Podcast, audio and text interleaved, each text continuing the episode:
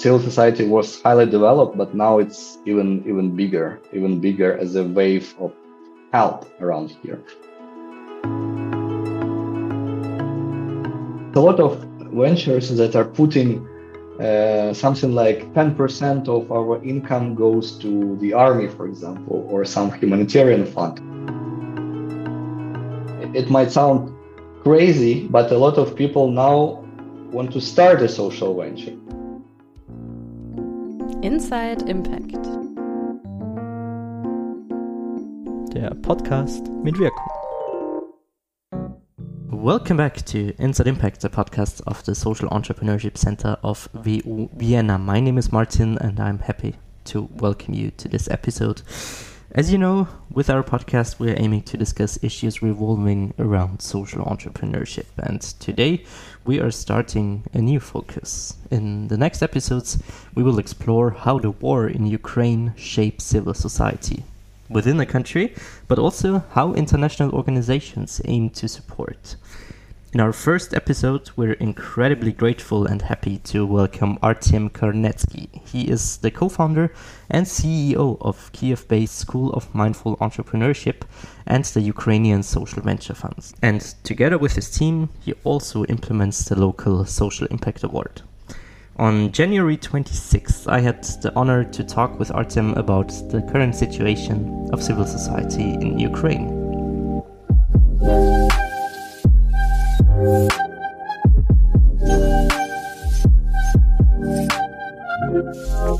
So I'm now sitting here uh, digitally connected with Artem Kanetsky. Uh, Artem, thank you so much uh, for joining us today. Could you very quickly and briefly introduce yourself and what you're doing? Yeah. Hi, Martin. Thanks for having me. Yeah, I'm from Ukraine and I work to develop social entrepreneurship field here. And I work both in academia. So I work as an associate professor at Ukrainian Catholic University, but also I, I, run an NGO which is working in, in formal education. The NGO is called School of Mindful Entrepreneurship, uh, School of Me in short, and we run different programs to support social entrepreneurs here. Yeah, so uh, you said prior to the interview that you're uh, based in Kiev. Of course, very important question, the most important one maybe uh, right in the beginning. How are you currently doing? Um, well, we had a massive missile attack today uh, around Ukraine. We also had drone attack at night, and now we had this um, air raid siren for four hours plus, I guess. And I also heard some explosions uh, nearby. So it's tough. Uh, the war is going on for almost a year right now, and it's it's you know it it it, it is different, but it it wasn't easy since the beginning. Um, but we we keep we keep positive. That is great to hear, and, and a great way to deal, of course, with all of this. Now, of course, within uh, our current focus here at Inside Impact, we want to focus on how is the civil society organizations, how is the sector doing um, in Ukraine with all of these terrible things happening. Could you give us a, a, brief overview from your perspective? Of course, you I suppose you cannot have all of the landscape in in your mind here, but from your point of view, how are Ukraine civil society organizations affected by the ongoing war? Right. I believe civil society in Ukraine was highly developed even before the war started. And uh, I am actually proud to be Ukrainian uh, also because of that. Uh, but as an uh, someone working in education, I could tell you that probably after the war we will have tons of case studies regarding how civil society organizations operated during the war. And uh, what I see now is uh, is many many organizations and people, not just organizations, united to to work with the war and with the consequences of war. And probably you you you saw some examples of that when people were collecting money to support army or some initiatives, and it's millions of even euros, I would say. Uh, are getting gathered so quickly when we need to mobilize.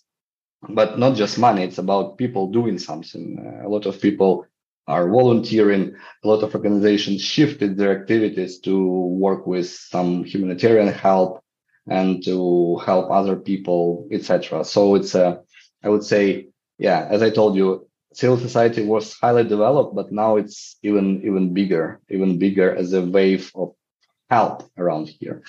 That is great. And you said, of course, many organizations very quickly needed to to shift their operations also to, of course, deal with this new situation.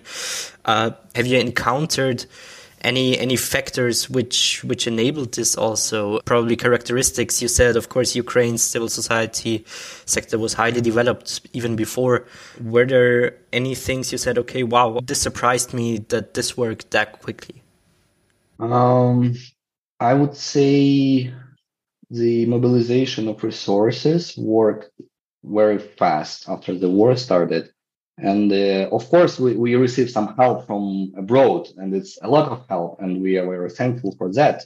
Uh, but you need not just receive it, but to work with it here on the ground, right? And uh, there are many, many new organizations that started operations after the war started to uh, work as humanitarian funds or NGOs, and those help IDPs mostly around Ukraine because we have many, many of those people who has have to move from their homes. And of course, they require a lot of help. And this is where those organizations, and it's not always organizations, sometimes it's just people who, who are willing to help.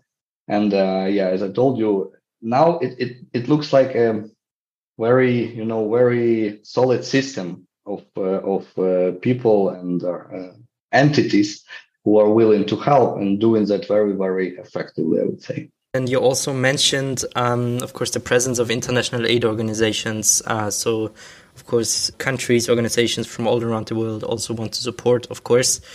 How do you feel that the presence of such organizations is shaping also the landscape currently?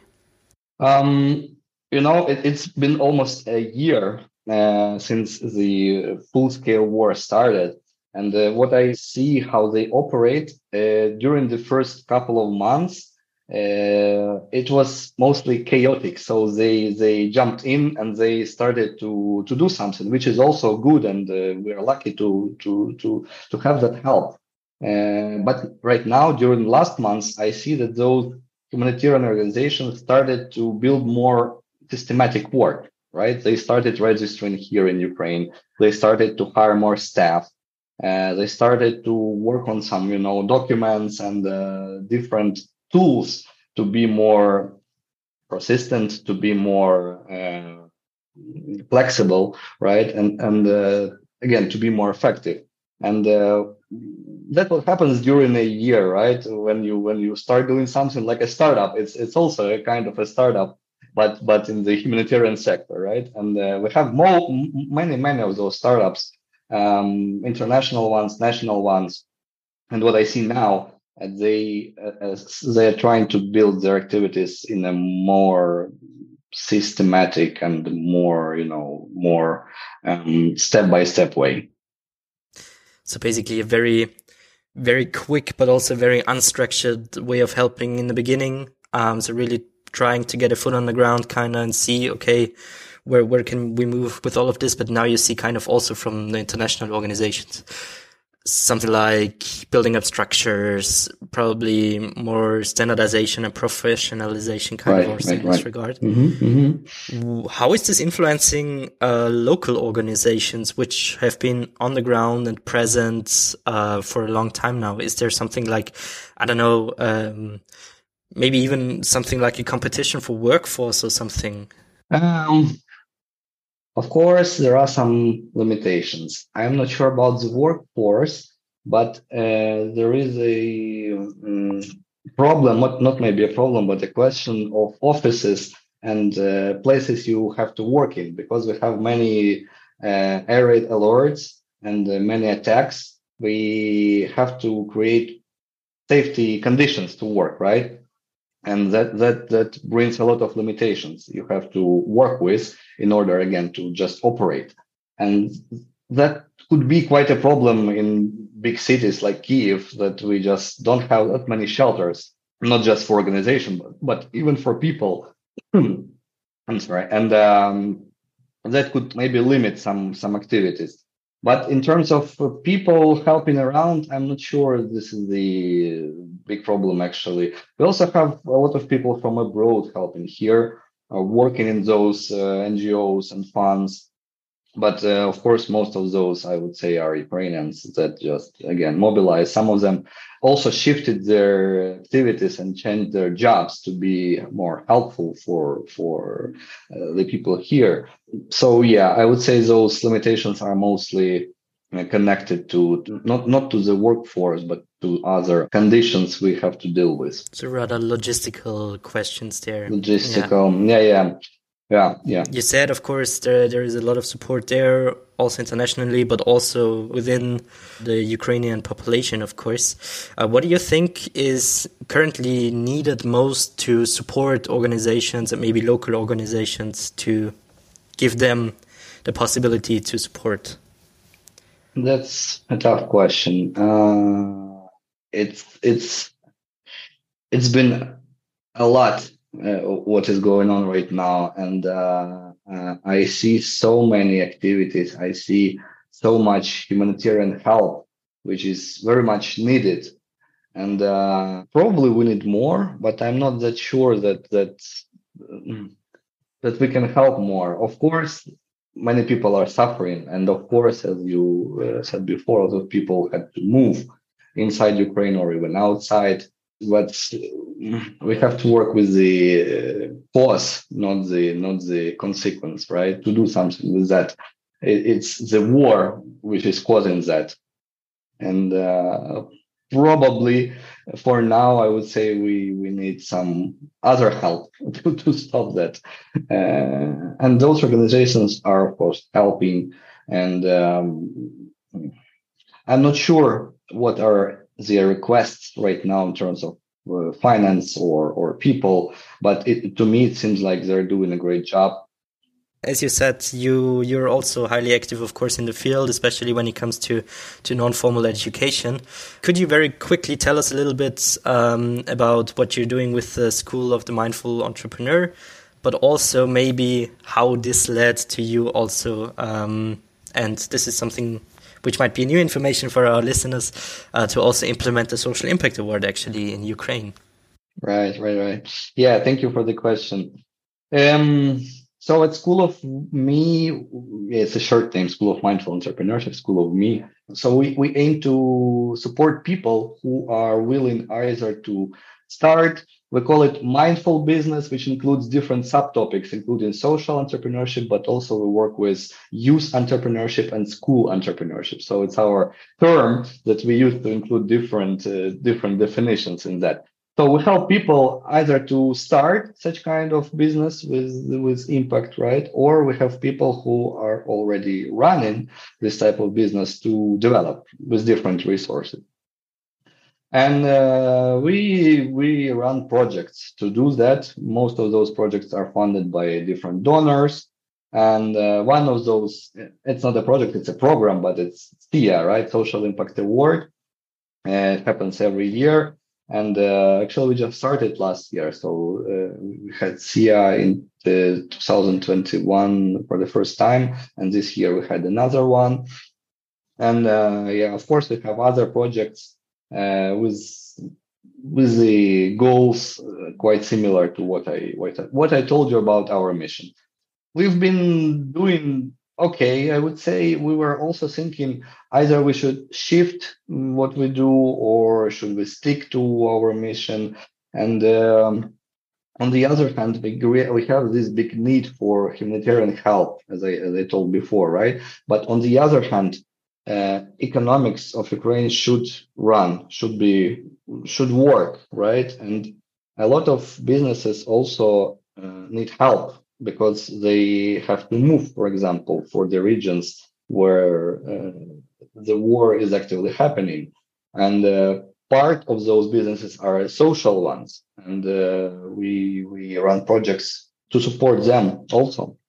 And uh, it might sound crazy, but a lot of people now want to start a social venture uh, because it's a great way to support again to support people to to help the situation but also to be sustainable financially right? And uh, we we realized that we probably should stick to our mission and to just to continue doing what we were doing. Of course we changed something a little bit. Of course it's mostly online, but we were ready for online because of the pandemic. Um, but still, um, we decided that uh, our mission is valid even now, and uh, we had to pause for almost a month when the war started. But after that, we we continued the operations, and uh, yeah, as I told you, for example, we successfully ran ran SIA 22 this year, and uh, we had even more teams than we had last year, uh, which I'm very happy about. You said, uh, of course, that you needed to shift many of your educational programs and support, of course, online. Um, but what is very interesting that many people um, also maybe as a consequence of this situation now um, would like to start uh, a social venture, a social business. So have you have you encountered any any other shifts? Of course, I think from from topics there's a big big shift, I suppose, uh, going on to humanitarian projects and stuff like this. Did you encounter any other shifts in this regard? What I see now is is mm, sometimes not just us, but many uh, uh, nonprofit organizations and foundations working um, slower than needed for the business here in Ukraine. And uh, in some, I, I won't uh, say names, but in some of our projects, we had to, for example, wait several months until the grant, for example, to be to be confirmed. And that that is not that so good in the situation we are having right now because they don't know what will happen in a couple of months and uh, they for example they might need that money because they moved from kherson to kiev for example uh, but they they can't work until they get that support and I, I, understand the processes there. I understand the bureaucracy, and I understand we have to be sure to whom we give that money and the due diligence processes, etc. But we are working working on that, and that would be probably the the biggest advice from me to to those foundations and international donors. Try to be more responsive. Try to work faster right now because this is highly highly important for for entrepreneurs to work, and their work, especially if it's a if it's a social venture, might be needed to other people, not just for the economy so the, the, this point would be the speed. The speed of the processes we we shifted with that a lot. We are working working faster now. And uh, this is also very very important for the entire sector i would say. And is this also a reason? Because of course you now not only um, provide education and support in providing knowledge and sharing knowledge on entrepreneurship and social entrepreneurship, but you very recently also started the social venture funds. And was this also kind of a reason that you saw, okay, big foundations are maybe not quick enough to really keep up with the speed of the situation developing? Yeah, so um, yes and no. We, we were uh, registering the fund before the war started, and we had a pilot uh, running by my, my organization two years ago. So we were doing that anyway. But we also shifted how we operate right now uh, in terms of the financial instrument the fund is using. Uh, so before the war, the fund aimed to support early stage social ventures. And uh, the best instrument we thought would work here in our circumstances was a partially refundable grant. So we, we have other other instruments here in Ukraine. For example, we have loans for social ventures, but those are for developed uh, businesses. And we also had many grant programs, uh, small grants just to start, to launch, uh, which is good. But there was this gap when you receive this first grant, and before you could uh, apply for this big loan, you you also might need some support and uh, we were checking the instruments that could work the best and uh, come up with this partially refundable grants which is a quite innovative tool uh, for ukraine. I, I, didn't see that that before. We started to doing that. Um, yeah and we run the pilot. We confirmed that it works uh, but the war started and uh, we we had some money in the fund already and we are receiving more right now. And we shifted to traditional grants right now because again, we, we want to do support in the most effective way. And uh, that that might be not the best solution to ask uh, social ventures for some returns in these circumstances. So yeah, this is another type of of, of shift we, we we had to do uh, because of the war, and it's not just us; other foundations also uh, started to give more grant money with no return and uh, maybe easier report systems uh, just, just just to you know to to to help social ventures more. I mean, this this speed, this this agility. Do you think this might have played a role in people uh, engaging stronger in social entrepreneurial activities? As you said, um, you have now many many people who would like to to start a social business, a social venture. Do you think this is also kind of caused by big nonprofit organizations not being able to react that quickly. So you said, okay, with a small startup like support system, I would be able to to shift uh, my activities quicker. I would be able to more be more agile to respond to the situation. You know, it's it's it's it depends on the geography in the first place. So there are some regions that are highly affected by war and uh, it, it's tough doing business there. But still, you could find a lot of uh, enterprises on those territories. And also, I know that many donors they don't want to go there. They don't want to support ventures there because it's a high risk, and um, by their policies, uh, creating some opportunities to to you know to organize something to gather people could lead to some problems.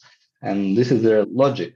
So it's been tough on those territories. And i i i mean the kherson region i mean the donetsk region i mean zaporizhia region uh, kharkiv region also it's better now there but still. And uh, for the other regions that are not that affected of course we have those missile attacks everywhere but still uh, the life is is very much different in in in, in those regions. I see the highest pace of of businesses are opening and closing so uh, just uh, on, on some streets around uh, here where i live some some businesses were closed and opened other were closed already and others were open so it's like high velocity and again it's happening very very, very fast. And um, probably the risks for donors are also high in terms of that business to be successful in these circumstances. But i, I just admire people who are willing to to start are willing to maybe not start but to move uh, the operations to other regions that's great Another important uh, uh, thing I wanted to mention is the requests of uh, those uh, entrepreneurs we are receiving right now. One of the biggest one is um, how to enter the international market. Of course, it was on the table before the war, but now it, it's quite logical, right? But but but this is what we receive, and we we had to find some experts uh, to to support those ventures, and um, of course that happened uh, within the projects we are running to to to support social entrepreneurs, uh, acceleration programs, for example, and um, this is also some shift in in in uh, operation and expertise we we are going to conduct right now. Really, more more actively also engaging in developing or recognizing international opportunities for, for ventures, basically. That is very interesting. Um, maybe to also make this connection, Inside Impact is a podcast uh, hosted in Austria. Apart, of course, from from doing uh, what is what is possible uh, to end this terrible attack, also within the means of the European Union. From your perspective, how can Austrians or international listeners best support Ukrainian people at the moment? What what could we do? Mm, yeah, first of all, you're doing a lot. Uh, all of the countries receive help from are doing a lot, and we we are very thankful for that. And it's not an easy question to answer. What could be done more? And yeah, of course, I told you that we have to work with the reason of all of that in the first place. Um, but what what I can tell as a part of what I've been interacting with here, uh, I would I would tell to support social ventures here. If you if you could find a social venture in Ukraine that is selling something, for example, in Austria or just abroad, you could buy something from them. Uh, that that would be probably the biggest help in terms of the topic I've been working in. Uh, and yeah, as I told you, we, we have many support here, like grants and some money. But but um, probably for most of those uh, entrepreneurs, the biggest biggest success right now would be to to sell more. Uh, and this is how they see their mission, right? Uh, they want to to be effective uh, as a business to solve some social problem interesting uh, um, point about that. I, am I'm, I'm not sure. I don't have the data, but uh, if you just go outside or you order something online in Ukraine, man, it's a lot of ventures that are putting uh, something like 10% of our income goes to the army, for example, or some humanitarian fund or whatever. It's actually a criteria of a social venture, right? But now it's it's been used a lot here. It's it's uh, like many many ventures. Most of them, I would say, are doing that in in some way. They are either including that in the price of uh, the good or service they're selling, or they're doing, doing some donations and uh, they try to publish that. Uh, but yeah, it, it's crazy. If you go, for example, to have a massage for a you know private massage cabinet, you could see a sign that 10% of our income goes to Ukrainian army. Or you know, you you go to the restaurant and there you could see 20% of our you know menu. Or for example, we have one dish and all the all the profits from that dish goes straight to to the army or the foundation or some humanitarian fund whatever and this is quite awesome they of course don't call themselves social ventures most of them maybe they don't even know what what what is that uh, but still it's a very cool cool story how the operations shifted here and people who would like to buy something of course they that motivates them to buy uh, something from those businesses because they want to help. And uh, yeah, getting back to your question, I, I, just could repeat that one more time that that uh, people from abroad could just look for some business or social business here in Ukraine, and maybe you need something that they sell, so you could just buy that and then uh, support them and Ukraine both. So really support the local organizations by also um, providing at least a little parts uh, of financial stability in this regard. Very interesting also what you said about just like regular um, enterprises or the regular hairdresser down the street kind of also including now this social aspects um, because of this of course terrible attack so it really led then to this also solidarity in in a financial aspect. Mm-hmm, mm-hmm. Yeah, yeah. I, I just could add that uh, right now it, it it works based on trust, of course, and uh, that is great. And this is what we started with, right? The nation is united, and we just have more trust inside Ukraine, uh, which is great.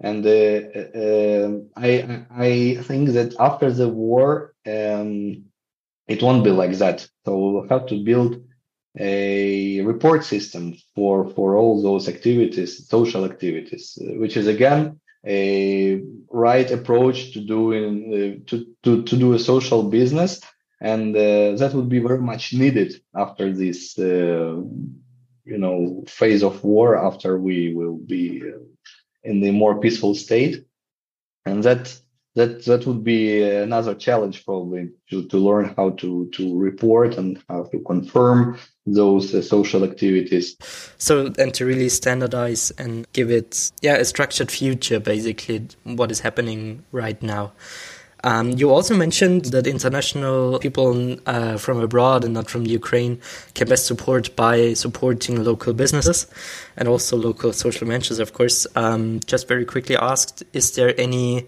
any register, any website we could have a look at, or do you have some some organizations in mind which might be big social ventures in in Ukraine? Yeah, uh, probably most of those ventures are now in the process of uh, translation their websites into English. We have some catalogs of social ventures here. Uh, so the main website is called socialbusiness.in.ua and there is a catalog there where you could find many social ventures.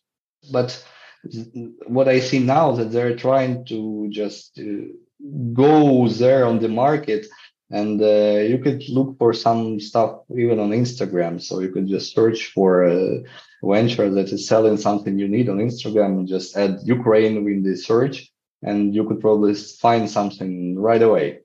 Also, we have some portfolio, for example, on the website of our fund. The fund is called Ukrainian Social Venture Fund, and there it's translated in English. And there you could find a portfolio of ventures we supported. And um, I, I, think maybe not most of them, but many of them are working internationally. So you could you could find something uh, that they sell, and probably you could buy something from there also. That is great. Of course, to all of us listening uh, to this episode right now, you can then find links to these catalogs and registers in the show notes. So you can also support the local organizations there. Artem, having a look at the time a little bit, um, thank you, thank you so much uh, for providing your insights, um, also for describing the situation directly, basically from from Kiev. Is there anything you would like to add? You would like to, um, yeah, communicate to our listeners? Um, probably, I would just like to repeat once again that uh, Ukraine is thankful for the help uh, of the international community, uh, but we didn't win yet. So we'll have to work more. And uh, please continue, and uh, we will work more here on the ground. And uh, here in Ukraine, we are sure that we will win this soon. And um, yeah, if you could help, you can just uh, you know pick a way that suits you the best, either to you know support some organizations that are working here, or buy something from a social venture, or support a local NGO, or support a humanitarian mission here uh, the way which is which is the most suitable for you would work. And uh, yeah together we could we could we could win i'm sure. As you might know uh, we at inside impact always have a very special ending to our episodes as we are asking our interview guests for a book recommendation. Um, we do this not depending on any topic of the interview or anything, just something which you might have come across, uh, which you found interesting uh, recently. Do you have such a recommendation for our listeners? I have a book on my table and I recommend it a lot. It's about social innovations, uh, which is connected to the topic of our conversation. It's called Lean Impact by Ann Mei Chang. And uh, I like this book very much. It has a lot of tools you could use uh, to develop social innovations around the world and that would be my recommendation. Again, of course, to our listeners, Artem's recommendation, Lean Impact, you can also find it then in the show notes to read a little bit more about this topic. Artem, once again, thank you. Thank you so, so much. Really wishing you all the best from Vienna to Kiev. Thank you. For, thank you for the invitation. It was a pleasure talking to you, Martin.